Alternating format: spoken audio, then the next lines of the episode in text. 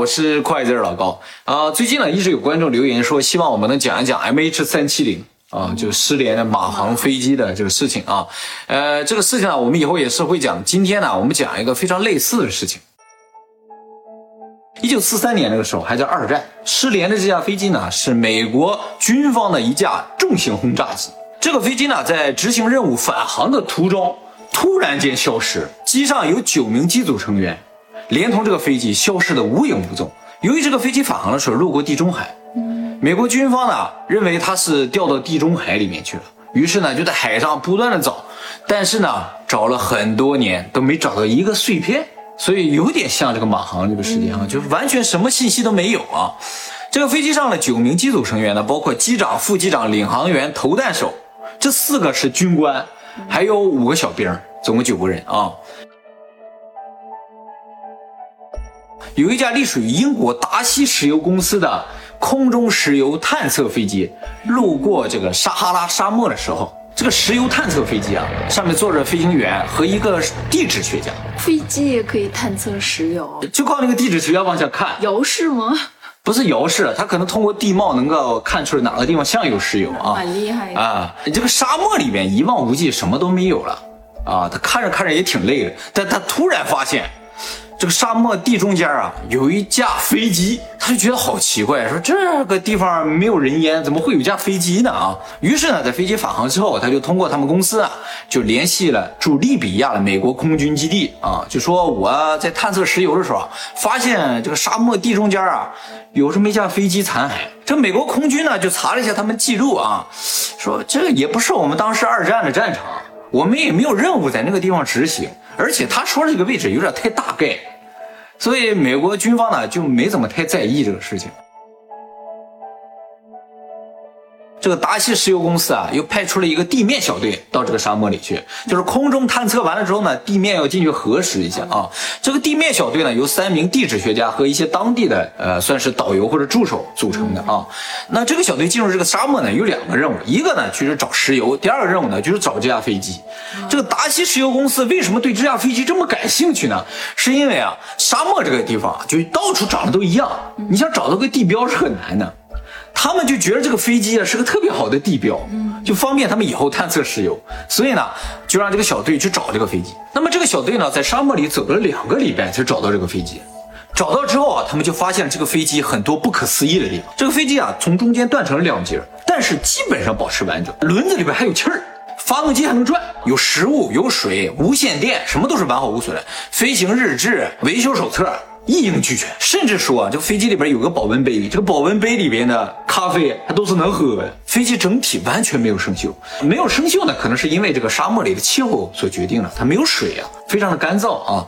这个小组呢就进这个飞机里到处去看，到处去找啊，发现一些衣服，衣服上还写着人的名字，啊，他们就都给记下来。他们发现啊，这个飞机里边没有任何遗体，没有，哎，没有人，而且呢，没有降落伞，没有救生衣。所以当时他们就觉得，哦，飞机人可能跳伞了。但是如果飞机上人跳伞了，这个飞机是怎么降落的？这不像是坠毁下来的，那也没爆炸啊，它就平稳的落下来。那这个小队呢，就把这所有的信息都记下来了，而且呢，拿了一些飞机上的东西啊，然后就继续去探测他们的石油去了。探完石油之后。四月份返回了这个英国呢，这个小队里边有一个人啊，叫做鲍尔曼，他呢认识美国空军的一个中校，他就写了封信给这个中校，他这个信里就说，他们在这个沙漠里找到这么一架飞机，这个飞机的编号是多少多少，飞机上有些衣服上写的一些名字，他就把这名字都写上了。啊，说飞机里有什么，写的非常详细。这个美国空军的中校接到这封信之后啊，就感到非常的惊讶，于是呢，立刻让空军去查一查这个编号的飞机是怎么回事。这个空军一查，说，哎，咱没有这架飞机。嗯，这个中校就觉得不对呀，这是咱的飞机啊。于是呢，就联系了驻欧洲美军总部，这个美军总部也没有相关的信息。马上呢就联系了五角大楼，就是美国国防部啊，在这个地方呢，我们就要说一下为什么美国空军没有相关信息，是因为美国空军啊是成立于二战之后的哦。美国在二战的时候，那些飞机啊分属于陆军和海军，它是没有空军的。哎，我们今天说的这架飞机啊，它从属于陆军的，所以国防部呢就把这个信息打给陆军了。美国陆军一查，果然就查到了。但是查到这个信息令他们大吃一惊，说这个飞机啊，在一九四三年四月四号失联，到现在都没找到。嗯，按照上面的记录说，这个飞机呢可能坠毁于地中海，离这个沙漠里提供的信息啊相差上千公里啊，完全不可能在这日本的地方。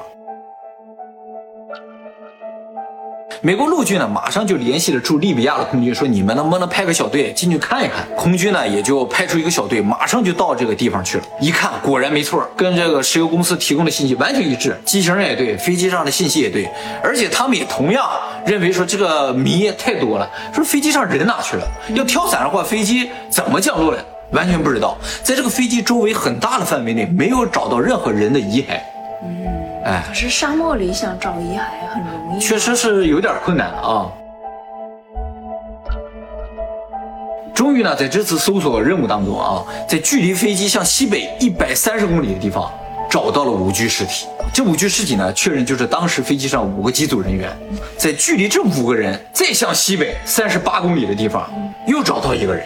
又往西北四十二公里的地方又找到一个人，这样的话总共就找到了七个人。然后呢，又在一个毫不着边际的地方找到一个人，这样找到了八个人。第九个人到现在都没找着。最重要的是，在副机长的这个衣服兜里啊，找到一本日记。这本日记呢，就还原了这个事件的整个真相。当时写的。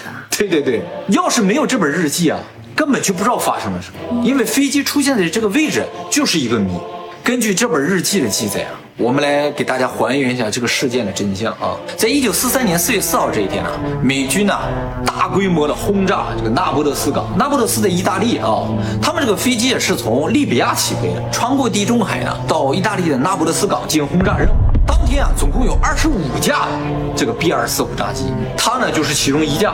这二十五架飞机呢分两波起飞的，第一波呢十二架先去了，它是属于第二波的十三架中的一架。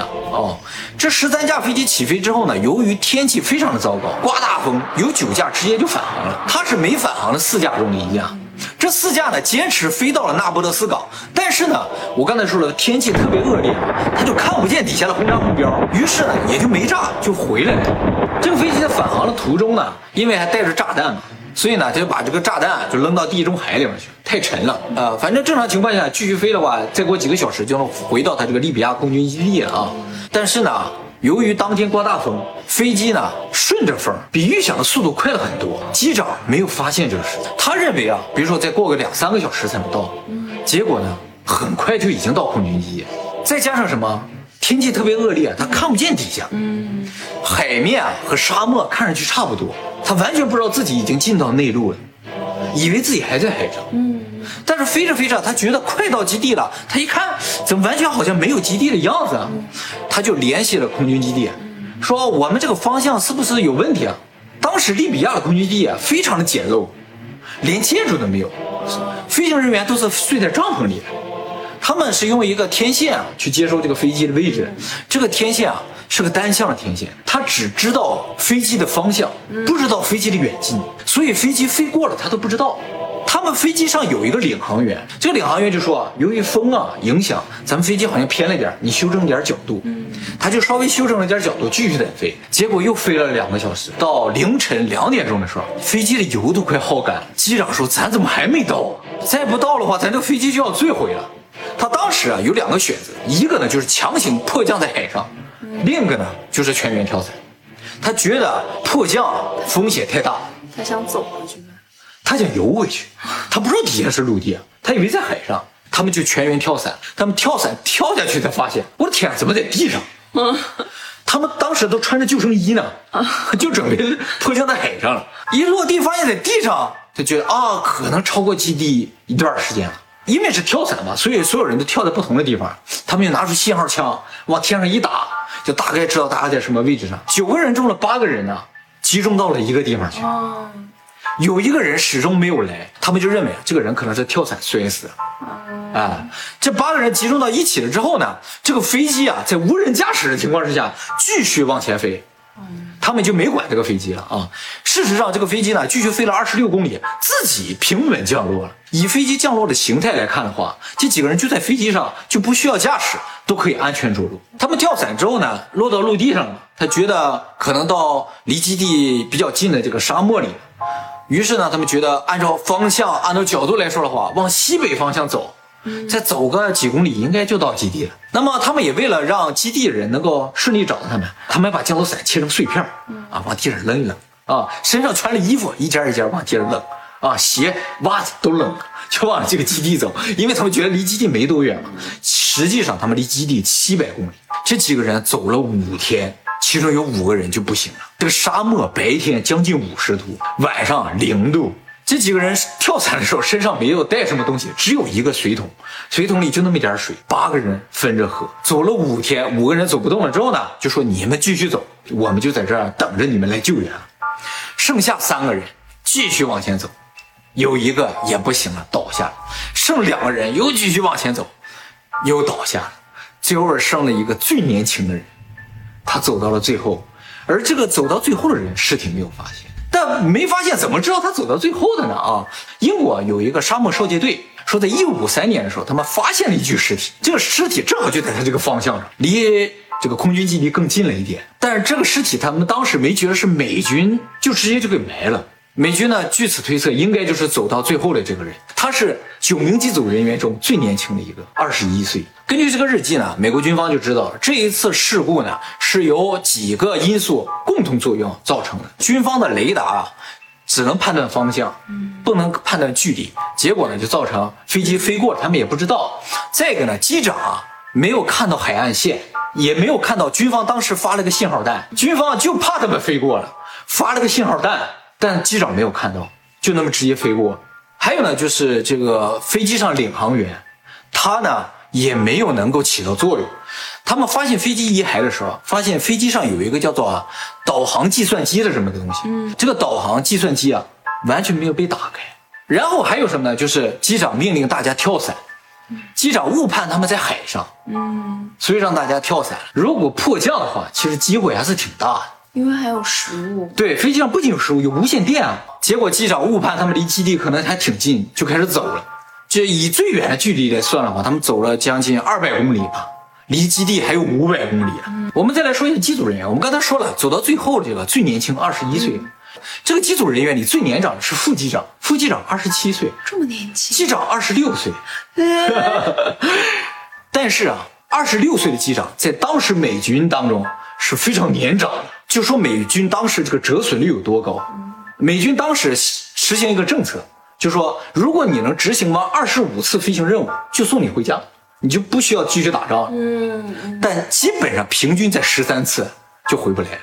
而且美军当时啊，就是飞机很多，飞行员很少，就速出飞行员，培训半年就直接就开飞机出去战斗了。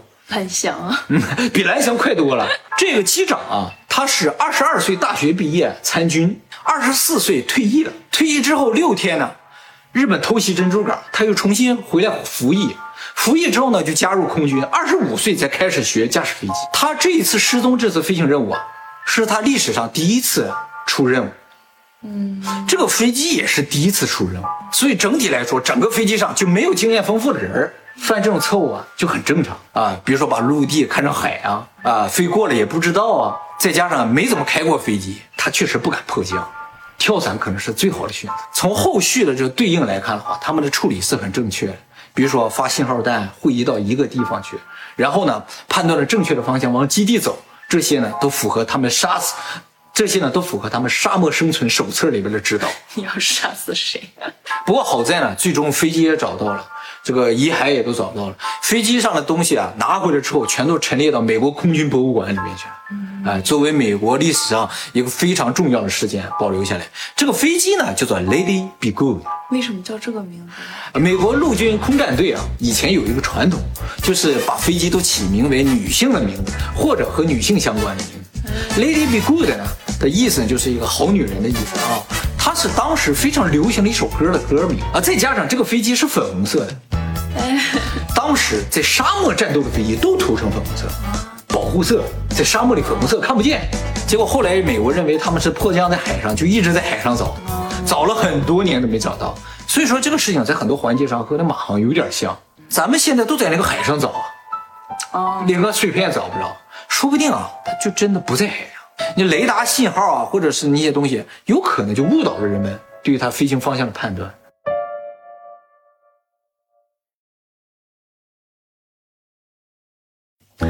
我就坐过一次飞机，超吓人的，我以为就要坠机了，无重力的那种垂直下降，很长时间没有底儿的感觉，你人都飘起来了，飘起来了，真的 是真的是靠着那个安全带绑住的，然后全飞机的人都在叫，哇，人叫是很恐怖了。旁边的老外还安慰我呢，哎，就是没事没事，这就是大概气流的关系。他还没等说完，又来一次。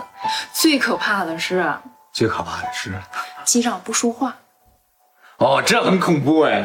机长不说话，屋里都在尖叫，都是这样。他可能也很紧张呀。应该是，我觉得那次搞不好就是一次空难，哎，你已经死里逃生了。就是那趟飞机，也就是多亏我坐在上面，要不是你把他拖住了，是吧？就是一次空难，你知道吗？这老魏还安慰你呢，你该安慰他是吧？看没看见？妙见神！